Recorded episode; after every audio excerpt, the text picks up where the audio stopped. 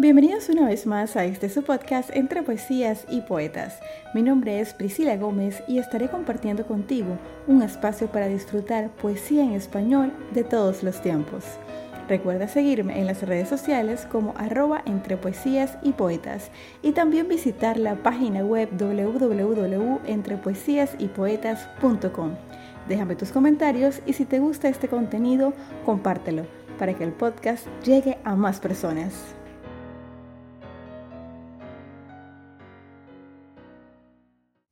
Estamos en el capítulo número 27 del programa y para hoy he escogido una poesía que me encanta declamar, porque como intérprete me permite hacer varios cambios en los matices de la voz, pero sobre todo por el sentimiento que encierra el relato. Hablo de la poesía Supremo Anhelo del autor panameño Guillermo Macay. Como es costumbre, conozcamos antes los datos del autor.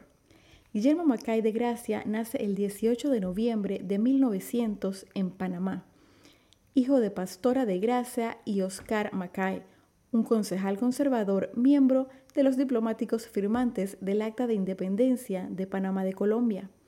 Realizó sus estudios básicos en la ciudad de Panamá y en el año 1917 obtuvo su diploma de bachiller en humanidades en el Instituto Nacional, una distinguida casa de estudios conocida popularmente como el Nido de Águilas. En 1921 luchó por la soberanía de Panamá en el conflicto bélico contra Costa Rica, conocido como la Guerra de Coto, donde obtuvo el rango de teniente.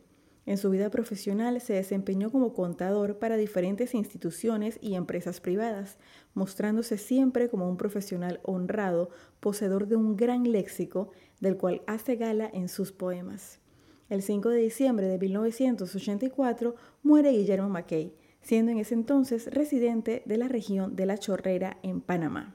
Supremo Anhelo es su poesía insignia y es la que en este capítulo declamaré para ustedes. Día de la Patria. Todo es contento y alegría. Hasta el mismo sol, desde el balcón de Dios, ríe carcajadas, carcajadas de luz. Las flores esparcen su aroma más enervante. Los ruiseñores dicen sus cantos más zarpados, sus melodías más armoniosas. El pueblo, ebrio de entusiasmo, recorre las calles de la ciudad, dando vivas a la magna fecha clásica. A lo lejos, una banda de música desgrana la perlería sonora del himno nacional. Sin embargo, en la triste soledad del conventillo agoniza un patriota que luchó en las guerras de la independencia. Habla. Cerca del lecho, una anciana lo escucha anhelante. Lágrimas de dolor surcan su rostro. Madre, esta fiebre pertinaz y loca me quema el corazón, seca mi boca y siento en mi interior la despedida que mi cuerpo cansado da a la vida. ¿Qué vale el mundo y qué la suerte cuando se está a dos pasos de la muerte?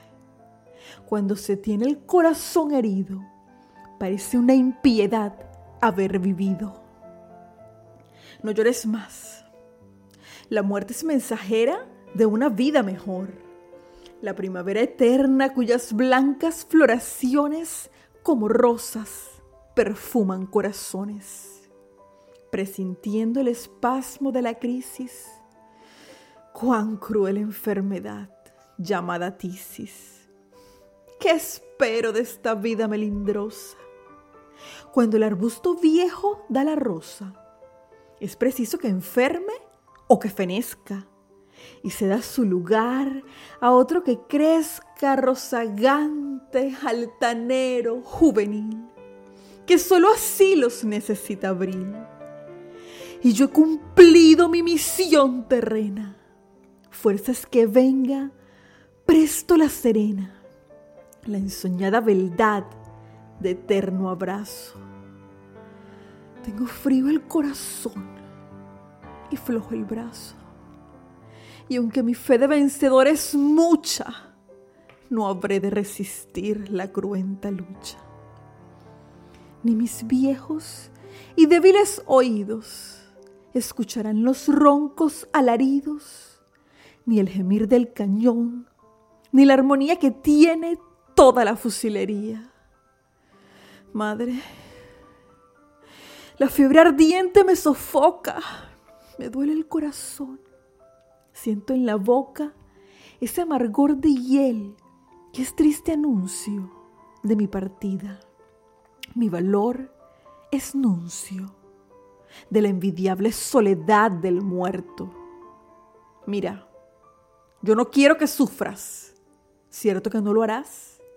Yo no quiero que llores ni que en mi tumba pongas blancas flores, ni que reces contrita por mi alma.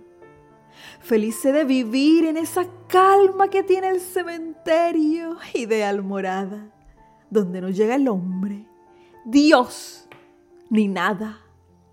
Si soy de barro, como dice el cuento, venga la tierra, pues como alimento de mi carne impura carne de humano que servirá de cárcel al gusano. No quiero honores, llantos ni lamentos. Tan solo cuando mi alma por los vientos siga un rumbo ignorado, yo quisiera, madrecita mía, que la bandera ismeña fuese mi única mortaja. Grandeza tanta no cabrá en la caja si es cierto que me quieres tanto, júrame por tu Dios glorioso y santo, madrecita mía, que cuando muera envolverás mi cuerpo en la bandera. Así me iré dichoso al infinito, sin que exhale mi boca un solo grito. Se me escapa la vida, un denso velo oculta mi mirada el claro cielo. Mira, un frío de muerte estoy sintiendo. Me voy. Adiós. Adiós. Me estoy muriendo. Pero escúchame, madre.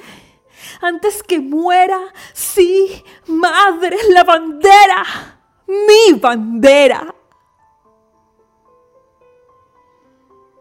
ha muerto el patriota. Llora la madre desconsolada. Afuera, en la calle, la multitud alegre, al son del himno nacional, grita al unísono. ¡Viva el 3 de noviembre!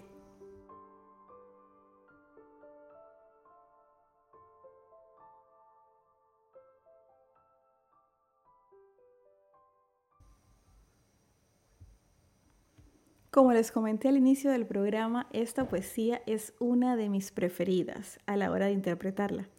Espero que la hayan disfrutado tanto como yo. Los espero la próxima semana con otra interpretación.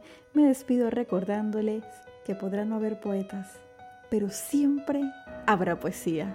Hasta la próxima.